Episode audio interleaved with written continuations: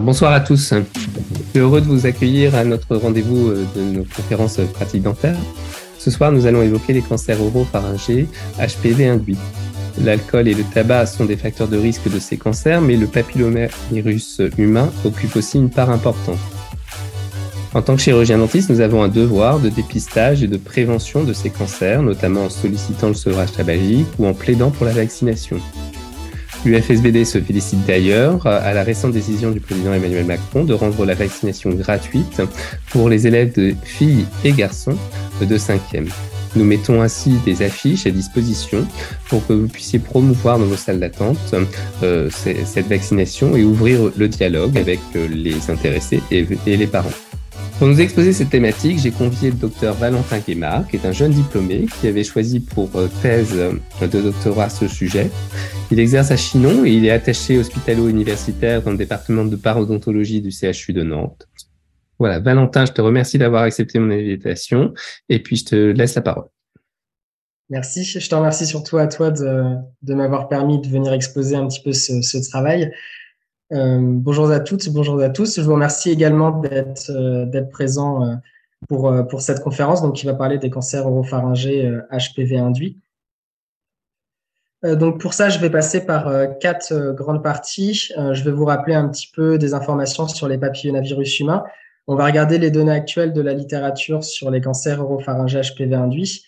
Et puis les deux parties qui, à mon sens, sont les plus intéressantes, on regardera la place que notre profession occupe actuellement dans la lutte contre ces cancers, mais surtout la place que nous pourrions potentiellement prendre plus tard. Donc, euh, bah, comme tu le disais justement, hein, euh, je me suis intéressé à ce sujet parce que notre profession a une place euh, centrale en cancérologie cervico-faciale avec des actions extrêmement variées, allant de la prévention jusqu'à la surveillance post-opératoire, mais en passant aussi hein, par le dépistage, l'assainissement bucco-dentaire et la réhabilitation. Cette réhabilitation qui est d'ailleurs extrêmement importante en cancérologie cervico-faciale puisque ce soit nos actions à nous ou celles des autres professionnels de santé intervenant sur le patient. Il y a souvent des répercussions très importantes à la fois fonctionnelles et esthétiques pour le patient que nous devons par la suite euh, combler du mieux possible. Les cancers oropharyngés, on a commencé à se poser la question euh, sur un facteur de risque autre que l'alcool et le tabac depuis les années 1950-1960, puisqu'on a observé une diminution euh, des cancers euh, des voies aérodigestives supérieures dus à une diminution de consommation dans les pays dits développés. Cependant, il y a certaines sous-localisations anatomiques, comme les cryptamidaliennes et la base de la langue, qui ont continué à avoir une prévalence en augmentation. Euh, pour information, euh, la part des cancers euh, des cryptamidaliennes est passée de 17,6% en 1974 à 22,6% sur les cancers cervico-faciaux. Donc, on a une, nette augmentation.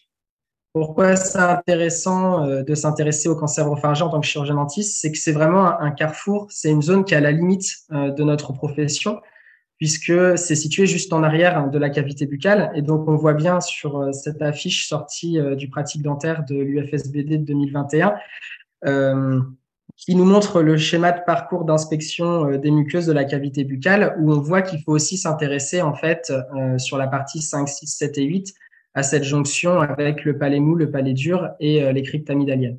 Alors c'est pas toujours évident en pratique, mais en tout cas si on ne s'intéresse pas à cette zone, si on ne la regarde pas, c'est sûr qu'on pourra on pourra rien dépister. En ce qui concerne les papillomavirus humains, déjà en termes d'étymologie, euh, ils viennent d'une racine latine, un papillo qui veut dire mamelon et du suffixe grec ioma, puisque ce sont principalement des virus qui vont engendrer des lésions verruqueuses. Ce sont des particules virales de 45 à 55 nanomètres non enveloppées à ADN double brin circulaire, organisées en 12, 72 euh, pentamères de protéines L1 et 12 euh, copies de protéines L2. Donc, ça leur donne en fait l'aspect euh, en reconstitution que vous voyez ici, et puis ce petit aspect en microscope électronique à balayage. Il y a trois grandes classifications au niveau des papillomavirus euh, humains. Une classification taxonomique euh, qui n'a aucun intérêt clinique, mais qui est quand même très intéressant euh, d'avoir vu au moins une fois, puisque ça montre l'étendue de la famille des papillona viridiae. C'est deux sous-familles, plus d'une cinquantaine de genres. Et donc, ils vont pas tous être responsables d'infections chez l'homme. mais uniquement les alpha et les bêta viridiae. En termes de classification un petit peu plus clinique et plus intéressante, on a celle sur le tropisme viral.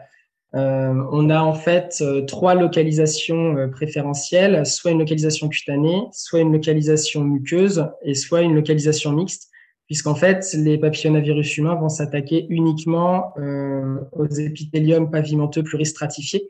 Et donc, dans les cancers oropharyngés, on est sur un tropisme muqueux. Et on peut déjà remarquer hein, le HPV 16 et 18 qui sont classés ici, qui sont ceux dont on va parler le plus euh, lors de cette conférence. Et enfin, la dernière classification, c'est celle sur euh, le potentiel oncogène. Donc, il y a les papillomavirus humains à bas risque oncogène, donc qui sont ceux qui sont responsables de liaisons euh, verruqueuses. Les hauts risques probables qui peuvent potentiellement engendrer une lésion maligne. Et puis enfin, les hauts risques pour lesquels on sait qu'ils sont responsables de lésions tumorales malignes. Et donc, on retrouve hein, le 16 et le 18. En termes d'historique, ça fait maintenant plus d'une cinquantaine d'années qu'on s'intéresse au papillomavirus humain en cancérologie. Les premières hypothèses sont apparues dans les années 1970, euh, notamment par les travaux de Harald zur Ozen, qui lui vaudra d'ailleurs le prix Nobel de médecine en 2008. Il faudra attendre 1995 pour que le CIRC, donc le Centre international de recherche contre le cancer, euh, classe les papillomavirus humains comme agents pathogènes du col de l'utérus. C'est en 2007 que ce même organisme les classe comme cause potentielle des cancers oropharyngés. Et donc, il faudra attendre 2009 pour qu'il euh, publie qu'il existe des preuves épidémiologiques solides au développement de cancers oropharyngés amygdaliens provoqués par les papillomavirus humains. Donc, c'est quelque chose, en fait, euh, d'assez récent c'est pas le sujet de la conférence de ce soir, mais vu que je pense qu'on est majoritairement entre chirurgiens dentistes, c'est également en 2009 que le CIRC publie qu'il existe des preuves épidémiologiques solides quant au développement de cancers bucco HPV 16 induits et potentiels pour les HPV 18 induits. Donc en fait, les papillomavirus humains vont toucher l'oropharynx, mais également, euh, également la bouche. Alors rapidement pour euh, le développement de la cancérologie, euh, il va falloir donc une brèche euh, muqueuse. Dans un premier temps, on va avoir les protéines E6 et E7 qui vont induire en fait la multiplication du cycle cellulaire, mais c'est qu'une fois dans le tiers supérieur que il y aura un assemblage des protéines virales qui sera qui sera unique, qui sera réalisable. Donc en fait, même si on peut détecter des lésions sur la partie haute, on a toujours la possibilité qu'il y ait euh, dans la partie basse sous-jacente toujours euh, une particule virale et c'est pour ça que notamment euh, les, rendez-vous de prévention pour les cancers au niveau de la sphère génitale parce que malheureusement il n'y en a pas encore au niveau de l'oropharynx c'est quelque chose de cyclique et qu'il est intéressant de faire une prévention régulière au niveau des papillomavirus humains. Concernant les données actuelles de la littérature, donc, ce sont des, cancers qui sont très différents des non-HPV induits. Donc, euh, quand je parlerai de non-HPV induits, c'est les cancers oropharyngés, alcoolo, tabaco induits. Euh, la localisation anatomique, je l'ai dit tout à l'heure, hein, c'est la base de la langue et les cryptes amygdaliennes, donc principalement un tissu euh, lymphophile, alors que les non-HPV induits n'ont pas de localisation spécifique sur tout le tractus de la sphère des voies aérodigestives supérieures. En termes d'histologie, ils vont avoir une morphologie plutôt basaloïde, alors que les autres cancers non HPV induits vont passer par une dysplasie épithéliale, puis une kératinisation et une croissance lobulaire. Le stade de découverte se fait à un stade T précoce, donc souvent des tumeurs de petite taille, mais à un stade N très important.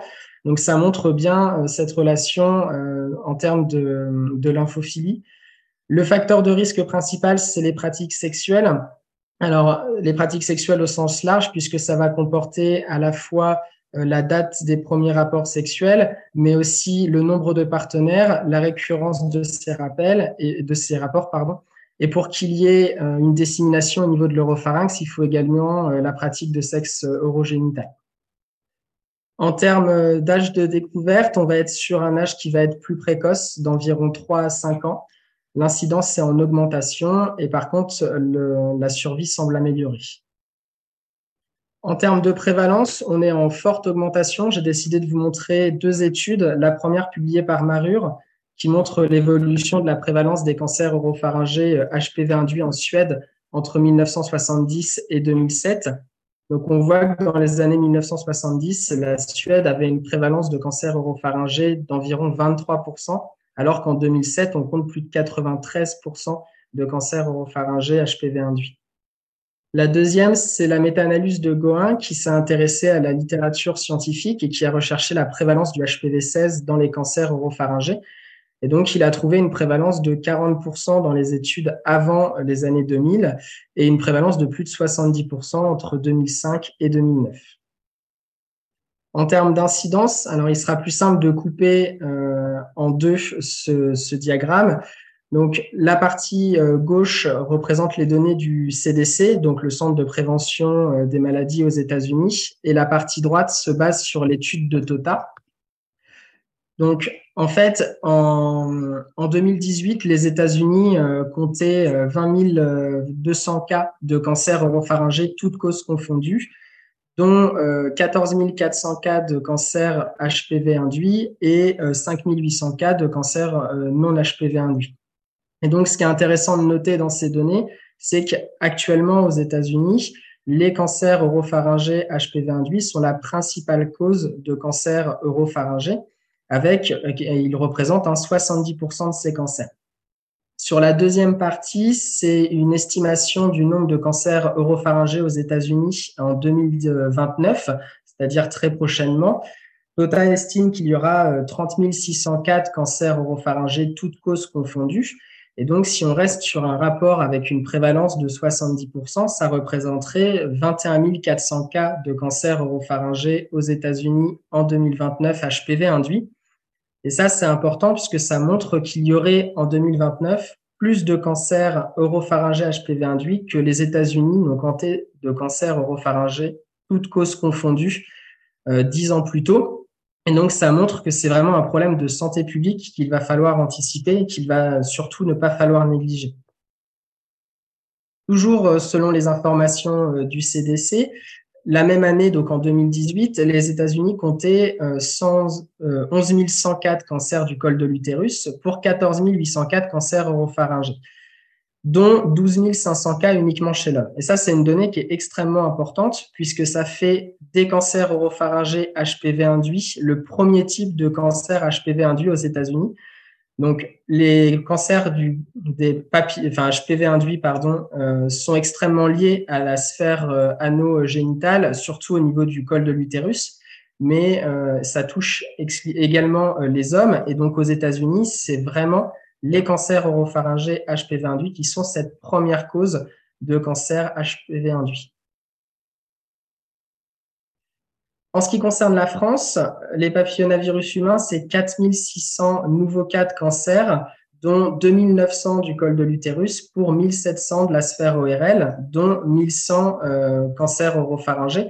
Donc en fait, on n'a pas encore ce, on n'a pas encore ce dépassement du nombre de cancers oropharyngés HPV induits en France par rapport aux États-Unis. Cependant, il est intéressant de noter que l'incidence des cancers du col de l'utérus est en diminution, tandis que celui des cancers oropharyngés HPV induits est en augmentation. Et donc, si on ne change rien euh, à l'heure actuelle, on risque d'être comme aux États-Unis et d'avoir en fait un croisement euh, de ces courbes. Il est également intéressant de noter qu'on a un sexe ratio de 3,25 hommes atteints de cancer oropharyngé HPV induit pour une seule femme, Et enfin, en ce qui concerne euh, les données sur euh, la survie, c'est un petit peu la, diapositive optimiste de cette partie. Euh, la méta-analyse de Liderbach montre une survie augmentée de 25 à 33% plus élevée sur les premières années de la vie. Et on a également la méta-analyse de Goldman qui est très intéressante puisqu'elle a séparé en fait en trois groupes les échantillons. Il y avait des cancers non HPV induits, des cancers HPV 16 induits et des cancers HPV induits autres que le HPV 16. Et ça, ça a permis de montrer que les cancers oropharyngés HPV induits avaient une augmentation de survie de 62% à 5 ans par rapport aux cancers non HPV induits, mais que si c'était une autre souche que le HPV 16, on descendait à 42% à 5 ans, sans savoir l'expliquer actuellement. Alors, comme je disais, on est sur la diapositive un petit peu optimiste. Il est intéressant de noter hein, que plus de 90% des cancers oropharyngés HPV induits sont HPV 16 induits, donc, majoritairement, on va se retrouver hein, avec une augmentation de survie de 62%, d'améliorer de 62% à 5 ans. Et enfin, on a la méta-analyse de Chatuverdi qui montre une augmentation de survie retrouvée jusqu'à 15 ans après le diagnostic. Alors euh, maintenant qu'on a vu euh, un petit peu toutes ces données, il est intéressant de voir la place que notre profession euh, occupe dans cette lutte. Alors on n'a que deux rôles en fait. Le premier, c'est un rôle de prévention et le deuxième, c'est un rôle d'orientation. En ce qui concerne la, prévention, il est déjà intéressant de savoir de, quoi on parle. Et donc, ça va notamment être la prévention de la vaccination. Donc, en France, actuellement, pour les nouveaux schémas vaccinaux, c'est le Gardasil 9 donc, c'est un vaccin qui est non avalent et qui va protéger contre neuf souches euh, de virus, dont le 16 et le 18, qui sont principalement responsables des cancers europharyngés. Il y a deux grands schémas vaccinaux. Le premier chez les filles et les garçons de 11 à 14 ans en deux injections, une à J0 et l'autre entre M plus 6 et M plus 13.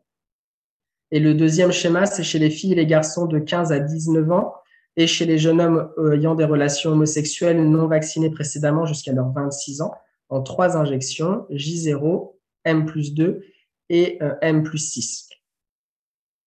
En termes de prévention, il faut qu'on en parle euh, à nos, patients et à leurs enfants, surtout qu'on leur montre le bénéfice de la vaccination. Vous avez ici l'étude Papilloga qui a été sortie en 2018 pour la thèse d'exercice du, d'exercice du docteur Moisset qui montre euh, un rapport bénéfice-risque de la vaccination du jeune garçon que 40,68% des parents disent manquer d'informations sur ce rapport bénéfice-risque et que 9,32% viennent même dire que le vaccin ne protège pas les garçons. Donc on a vraiment un intérêt à leur montrer que le garçon n'est pas seulement un vecteur de cette maladie pour les cancers du, du col de l'utérus, mais qu'il peut également être touché par les cancers HPV induits, notamment en parlant des cancers oropharyngés HPV induits, en leur disant par exemple qu'aux États-Unis, hein, c'est la première cause de cancer HPV induit, mais qu'également les papillomavirus humains vont toucher 25%. Enfin, le nombre de cancers, les hommes représentent 25% des cancers HPV euh, induits. D'autant plus qu'il faut vraiment qu'on leur parle et qu'on leur explique que le, les papillomavirus humains ne vont pas toucher uniquement le col de l'utérus, puisque 99,2% d'entre eux estiment bien que les papillomavirus humains sont responsables de cancer du col de l'utérus, mais il y a moins de 7% d'entre eux qui jugent que les papillomavirus humains peuvent être responsables d'un cancer de la sphère ORL. Et donc c'est là où on a vraiment un rôle important pour essayer de sensibiliser et surtout de faire connaître ce type de cancer euh, aux adolescents en âge d'être vaccinés et également euh, à leurs parents. D'autant plus qu'une étude euh, publiée dans le, journal américain, américain de, excusez-moi, une étude publiée dans le JADA a permis de montrer que 66,4% des parents estiment que notre profession est totalement apte à parler hein, des cancers oropharyngés HPV induits, et même 72,6% d'entre eux nous jugent capable et en mesure de donner des conseils sur la vaccination. Donc, c'est une part qui n'est absolument pas négligeable. Et donc, il faut absolument que notre profession ne se prive pas d'expliquer et de montrer le rapport bénéfice-risque de la vaccination contre les papillomavirus humains. Et puis, euh, une fois qu'on a réussi à euh, parler de cette vaccination, si jamais on a des adolescents et leurs parents qui semblent intéressés, il est intéressant de savoir vers qui les orienter. Alors en France, on a trois professions qui peuvent prescrire des vaccins, hein, les médecins, les sages-femmes et les pharmaciens. Et on en a quatre qui peuvent administrer ce vaccin puisqu'on rajoute les infirmiers. Concernant spécifiquement la vaccination euh, anti-HPV, on a eu un clivage en 2022 puisqu'avant, euh, ils pouvaient tous faire leur rôle précédemment cité, sauf les pharmaciens.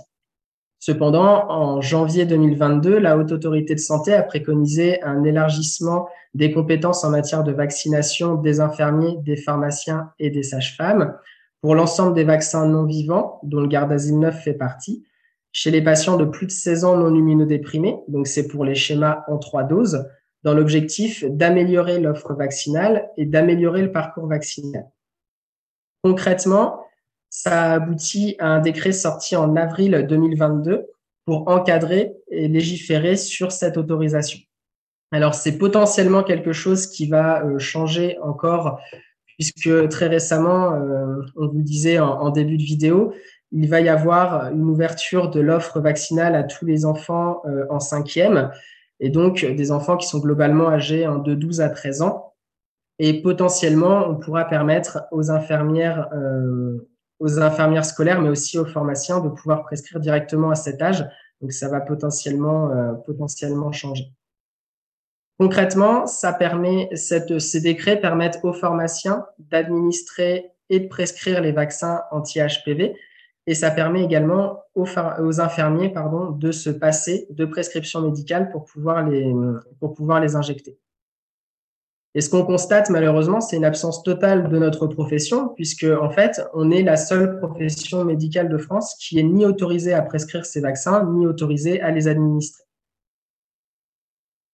Donc, sur cette partie, on a une très faible connaissance des cancers oropharyngés HPV induits des adolescents et de leurs parents. Donc, il faut absolument que euh, nous fassions des actions de prévention, surtout qu'ils sont extrêmement sensibles à nos messages de prévention. Et par contre, on a une nécessité d'orienter tous les enfants qui souhaiteraient être vaccinés vers un autre professionnel de santé, puisque nous ne sommes pas en mesure de le réaliser actuellement. Et donc, euh, dans mon travail de thèse, on avait essayé de se poser la question sur quelle place nous pourrions prendre dans euh, les années à venir sur cette lutte, puisque euh, l'orientation a quand même ses limites. Et on a trouvé deux grands axes principaux qui pourraient être intéressants. Euh, le premier, c'est le développement d'un test de dépistage précoce et le second, c'est une autorisation de vaccination directement par notre profession dans les cabinets libéraux. En ce qui concerne les tests de dépistage précoce, actuellement, on n'a aucun test de dépistage précoce homologué pour détecter les cancers oropharyngés HPV induits. Et ça, ça pose problème puisque du coup, pour poser le diagnostic, il faut qu'il y ait une lésion tumorale qui a été identifiée, résection et analyse de cette lésion. Et c'est surtout que ça, ça montre que euh, la prévention, notamment vaccinale, est extrêmement importante puisqu'on n'a pas de moyen de détecter une tumeur de manière précoce. Elle sera forcément euh, assez importante lors de sa découverte. Cependant, en mars 2020, on a une étude menée par euh, Tang qui a permis la détection précoce d'une tumeur amygdalienne. Il a fait réaliser à plus de 600 patients à intervalles réguliers des rinçages buccaux et il a ensuite recherché la charge virale HPV sur, euh, par test PCR et il a vu que l'un de ses patients avait une augmentation de charge virale extrêmement importante. Il l'a orienté vers un service euh, habilité à poser le diagnostic.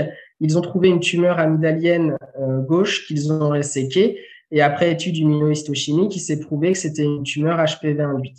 Et là où c'est intéressant, c'est que l'équipe de, de Tang a fait refaire à ce patient un rinçage buccal 15 jours après cette résection et il est retombé sur des valeurs qui semblent, qui sont identiques aux patients qui ne présentaient pas euh, de tumeur oropharyngée HPV induite. Et donc, ça pourrait nous laisser supposer que la réalisation de rinçages buccaux à intervalles réguliers avec cette étude, euh, avec une étude PCR par la suite, pourrait permettre la détection d'une tumeur, au moins de tumeur amygdalienne HPV induite de manière plus précoce. Et donc, en tant que professionnel, en tant que professionnel au niveau de la cavité euh, buccale, on pourrait supposer que prescrire la réalisation de rinçage buccaux, c'est quelque chose qui pourrait rentrer dans notre domaine de compétences. Et là où ça devient intéressant d'avoir un test de dépistage précoce, c'est qu'on est sur une maladie avec une incidence et une prévalence en forte augmentation qui a des répercussions à la fois fonctionnelles et esthétiques importantes. Et donc, ça pourrait permettre la possibilité d'un programme national de dépistage. Et donc, euh, si on est habilité à, euh, à se servir du test de dépistage précoce, on pourrait regarder quelle place notre profession pourrait prendre dans ce programme national de dépistage. Et si jamais c'est des, euh, des réalisations à intervalles réguliers, comme pour l'instant c'est le cas pour la détection précoce du cancer du col de l'utérus, ça pourrait nous permettre de voir à un âge adulte certaines populations à intervalles réguliers tous les ans, tous les trois ans à peu près. Enfin, la partie la, plus intéressante, c'est concerne euh, la vaccination anti-HPV directement euh, par notre profession. Alors, ça permettrait de renforcer la place de notre profession dans la lutte contre l'ensemble des cancers cervico-faciaux en ciblant spécifiquement les cancers cervico-faciaux HPV induits. Ça permettrait d'améliorer l'offre vaccinale puisqu'en le 3 mars, hein, nous étions euh, plus de 40 660 confrères répartis sur l'ensemble du territoire. Et surtout, ça améliorerait le parcours vaccinal.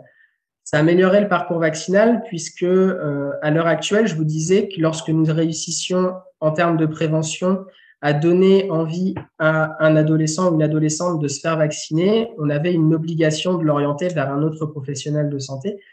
Et on est sûr qu'il y a une perte entre les deux rendez-vous sur des patients qui ne prendront pas le rendez-vous tout de suite, des patients qui ne réaborderont pas le sujet avec un autre professionnel, ou des patients qui se diront, qui parleront de cette vaccination, mais ils ne voudront pas prendre un rendez-vous exprès pour ça, et en fait, malheureusement, oublieront d'en parler.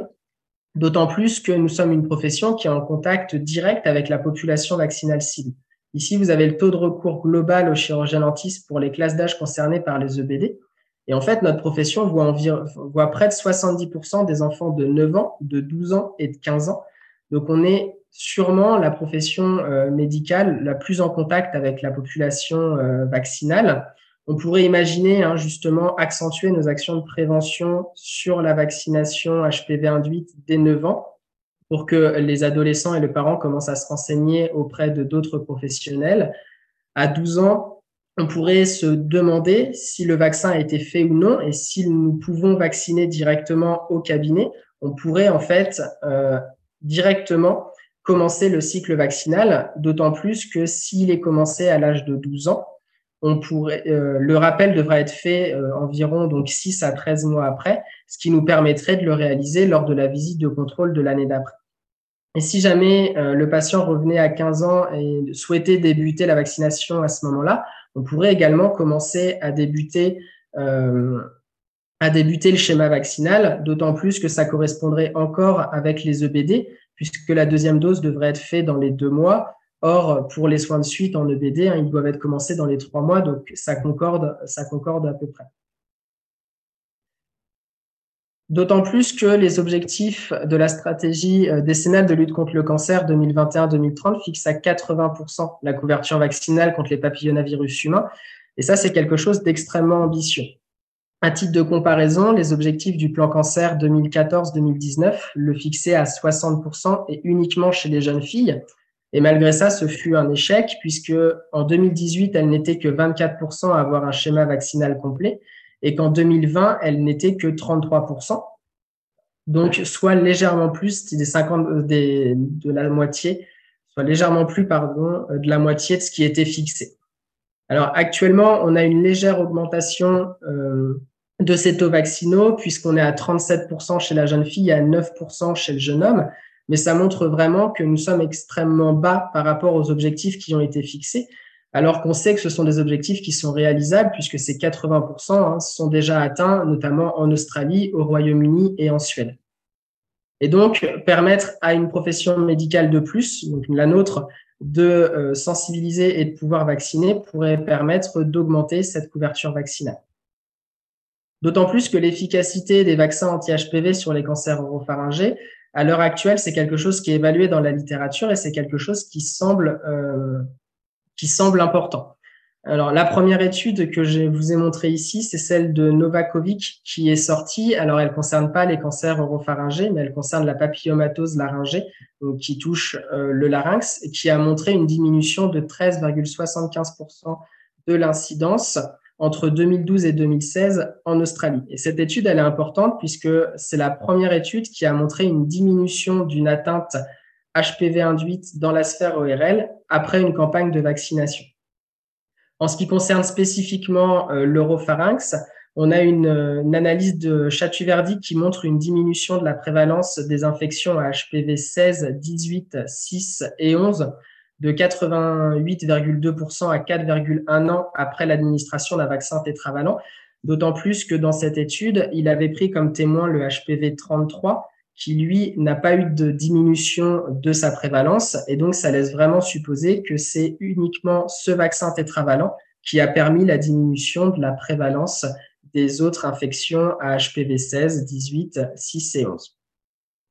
Et en, étude légèrement plus récente, on a également celle de l'éthynène qui a montré une efficacité de 82,4% du Cervarix contre les infections oropharyngées jusqu'à six ans après l'injection. Donc le Cervarix, c'est un vaccin bivalent qui, lutte contre le HPV 16 et le HPV 18, donc les principaux HPV de la sphère ORL. Et donc on retrouve hein, des valeurs sensiblement identiques à plus de 80% de protection. Et puis, on s'est également demandé si ça serait compliqué de faire rentrer la vaccination dans, notre domaine de compétences. Et c'est pas quelque chose qui semble compliqué, puisque l'article L4141-2 du Code de la santé publique dit que notre profession peut prescrire tous les actes, tous, euh, tous les actes, tous les produits et toutes les prestations nécessaires à l'exercice de l'art dentaire et que le L4141-1 dit que la pratique dentaire comporte la prévention, le diagnostic, le traitement des maladies congénitales ou acquises, réelles ou supposées, de la bouche, des dents, des maxillaires et des tissus attenants dans le respect des modalités fixées par le Code de la déontologie. Et donc, là, c'est intéressant puisqu'en fait, on pourrait être en mesure euh, de prescrire les actes de prévention, ce qui est le cas de la vaccination, dans le cas de maladies congénitales, enfin dans le cas de maladies acquises, ce qui est le cas des maladies HPV induites, réelles ou supposées de la bouche. Et donc là, hein, je vous rappelle que depuis 2009, euh, le CIRC estime qu'il existe des preuves épidémiologiques suffisantes pour dire que les HPV peuvent induire des cancers de la bouche et également des tissus attenants. Et donc là, hein, depuis 2009, euh, on a la preuve qu'il existe des, cancers oropharyngés HPV induits, mais également des cancers de l'osophage pardon, euh, depuis 2005 et des infections au niveau du larynx. Donc, on a vraiment tous les tissus attenants de la cavité buccale qui peuvent être atteints par, euh, par des papillomavirus humains. D'autant plus que la vaccination semble être quelque chose d'efficace dans cette sphère. Donc la seule chose qui nous bloquerait à l'heure actuelle, c'est plutôt la déontologie, puisqu'on ne peut pas prescrire un vaccin et réaliser un acte pour lequel on n'a pas été formé. Et ça, c'est potentiellement quelque chose qui peut changer, puisqu'on a déjà obtenu une autorisation temporaire de vaccination. C'était le 26 mars 2021. Alors, ça concernait pas les papillomavirus humains, c'était contre le SARS-CoV-2, donc la COVID-19. Mais ça a surtout permis de montrer que notre profession avait une pouvait être mobilisé lors de problèmes majeurs de santé publique, mais surtout que lorsque nous étions euh, formés, nous étions à la star des autres professions médicales capables à la fois de prescrire et d'administrer un vaccin. Et donc, l'objectif, ça serait euh, potentiellement de mettre en place des formations, qu'elles soient continues ou lors de notre formation initiale, pour nous permettre de vacciner contre les papillomavirus humains. Et c'est quelque chose qui a été fait dans d'autres pays, surtout en outre-Atlantique. En 2020, on a le bureau du dentiste en chef euh, du Canada, donc l'équivalent de notre CNO, qui a publié un article faisant la promotion et la demande d'autorisation de prescription et d'administration par ces chirurgiens dentistes contre les papillomavirus humains. Alors c'est quelque chose pour lequel euh, le gouvernement canadien n'a actuellement pas donné suite, mais le plus intéressant, c'est passé en 2019 aux États-Unis, puisque l'Oregon a voté la House Bill 2220 qui permet à ces chirurgiens dentistes de prescrire et d'administrer les vaccins contre les papillomavirus humains sous conditions, notamment des conditions de formation. Et ils sont même allés plus loin puisque en cas euh, d'épidémie importante, par exemple de grippe, ces chirurgiens dentistes sont également habilités à prescrire ce vaccin afin d'épauler et d'aider les autres professions médicales à lutter euh, contre cette pathologie. Donc pour conclure, on a une hausse importante des cancers oropharyngés HPV euh, induits et en France, on a une très faible couverture vaccinale qui fait partie des plus faibles d'Europe. On a surtout une place centrale à prendre dans notre profession puisqu'il nous faut augmenter nos actions de prévention sur les cancers cervico-faciaux HPV induits. On a une grosse lacune de la part de la population générale sur la possibilité et l'existence de ces cancers. Il nous faut surveiller le développement d'un éventuel test de dépistage précoce, savoir si on sera habilité à le prescrire ou non et si euh, on pourra, dans quelles conditions. Et enfin, il nous faut surveiller une possible autorisation de vaccination directement au cabinet et pourquoi pas euh, ne pas copier euh, le Canada et aller faire directement cette demande auprès de nos autorités. Je vous remercie de votre attention. Merci Valentin pour nous avoir éclairé en effet sur euh, sur ce type de cancer et euh, et euh, sur nous avoir vraiment motivés à, à, prendre toute notre part de responsabilité aussi dans ce, dans ce dépistage et surtout dans la prévention et, l'incitation à la vaccination. je rappelle, je l'avais dit en introduction, mais que l'UFSBD a, a sorti notamment deux affiches que vous pouvez télécharger en vous en, allant sur notre site ufsbd.fr ou alors sur euh, les liens sont, sont apposés sur euh, les différentes euh, posts que l'on avait fait sur les réseaux sociaux pour cette conférence de ce soir. Donc n'hésitez pas à les télécharger, à les imprimer. Et, ça peut être une un, un, point de départ pour entamer une discussion avec les parents ou avec les jeunes. Merci beaucoup pour nous avoir vraiment éclairé sur quelque chose peut-être qui, en tout cas, qui nous est peu, commun euh, et euh, de la de l'importance que l'on doit avoir sur euh, sur la prévention de, de, de, ces, de, ces, cancers et euh, sur la motivation que l'on doit apporter à la vaccination. Je vous remercie à tous de votre écoute et puis bah, je vous dis à très prochainement. Bonne soirée. Au revoir.